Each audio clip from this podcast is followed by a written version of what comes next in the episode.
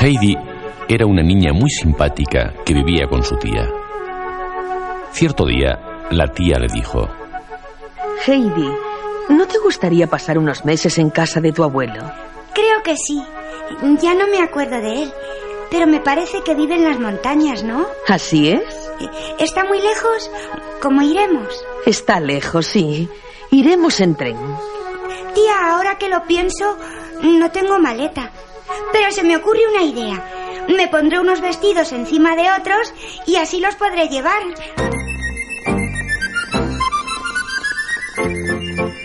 Y Heidi y su tía viajaron hasta la aldea más cercana a las montañas.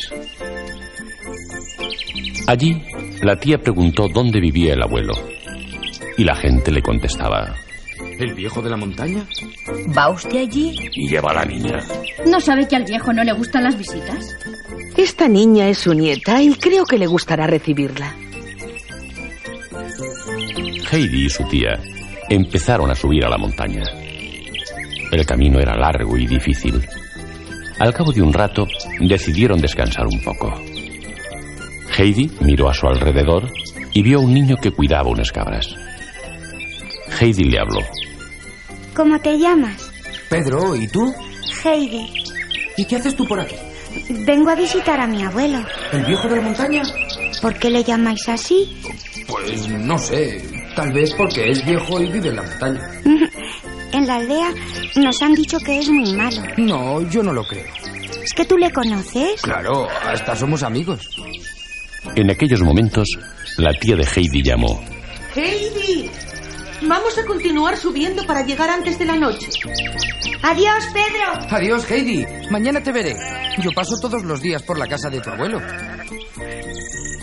Heidi y su tía encontraron al abuelo sentado junto a la cabaña, en lo alto de la montaña. La tía le explicó. Esta es su nieta Heidi. Durante algún tiempo no podré encargarme de ella y por eso vengo a dejarla aquí. No sé si este será un lugar adecuado para una niña, pero si ella quiere, puede quedarse.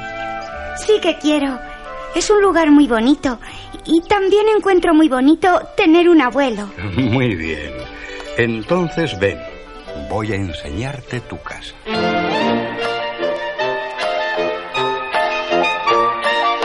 Al día siguiente, muy temprano, la tía se marchó. Heidi pasó meses muy felices viviendo con su abuelo.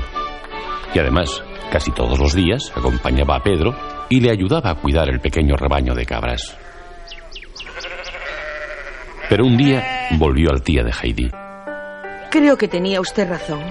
Este no es un lugar apropiado para una niña. Sin embargo, yo creo que me equivoqué. Heidi se ha adaptado muy bien. Pero tiene que estudiar. Y he encontrado una familia que está dispuesta a cuidar de su educación. Yo le he enseñado muchas cosas y creo que podría quedarse aquí conmigo. No, no es lo mismo. Ella tiene que vivir en un lugar civilizado. Creo que te engañas. ¿No sería mejor que viviera donde a ella le gusta? Pero usted ya es un hombre mayor y... Está bien, está bien, llévatela. Aunque tanto ella como yo nos echaremos de menos.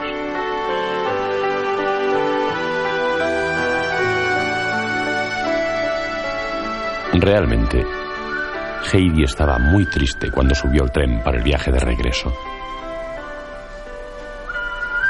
Llegaron a una gran ciudad y se dirigieron a casa de la familia con la que Heidi iba a vivir.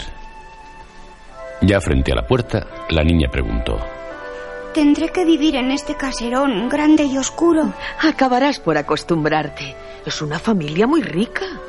¿Y para qué me quieren? Su niña está enferma. ¿Qué le pasa? Está paralítica. No puede andar. Pero, ¿por qué tengo que vivir aquí? Para hacer compañía a la niña. Y entonces Heidi conoció a Clara, la niña paralítica, y a su institutriz.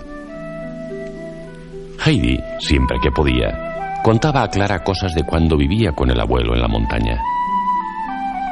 Una vez Clara comentó. Debía ser muy bonito vivir allí. Ya lo creo. Me acuerdo tantas veces. ¿No te gusta vivir aquí? Me gusta estar contigo.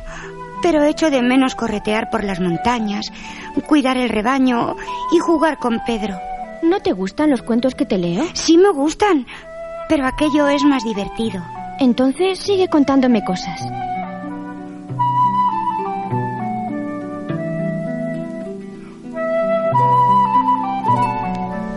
Pasaron los meses. Y un día, la tristeza de Heidi fue tan fuerte que decidió huir. No conocía la ciudad y anduvo sin rumbo. Al cabo de un rato, subió a lo alto de una torre. Y allá arriba era como si estuviera en las montañas, sintiendo el viento que le golpeaba en la cara. Pero se encontraba como perdida. Cuando bajó, un policía que la vio le preguntó dónde vivía y la llevó a casa. La institutriz se enfadó mucho. En castigo te quedarás en tu cuarto.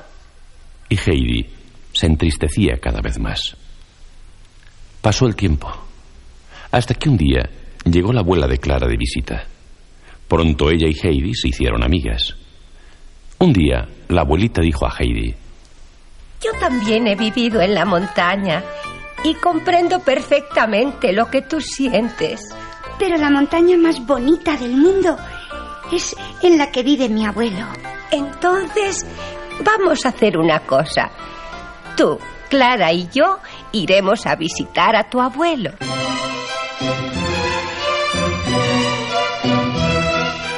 Así hicieron el viaje hasta la aldea.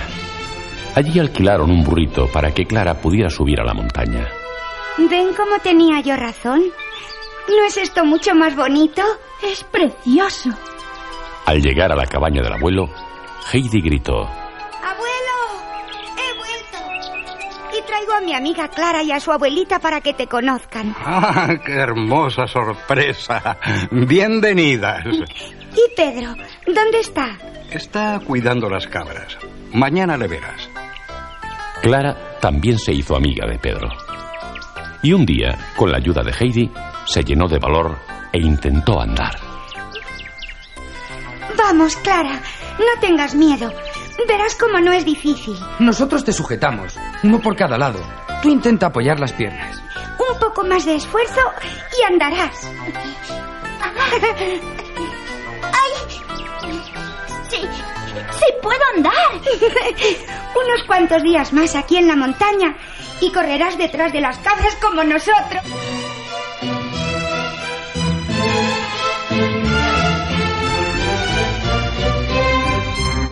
Poco a poco, Clara consiguió andar. Desde lejos, la abuelita, Heidi y su abuelo veían lo que estaba ocurriendo y no daban crédito a sus ojos. Dios mío, cuánto he esperado este momento. Clara se ha fortalecido mucho con el aire de la montaña. Siempre creí que la montaña es maravillosa.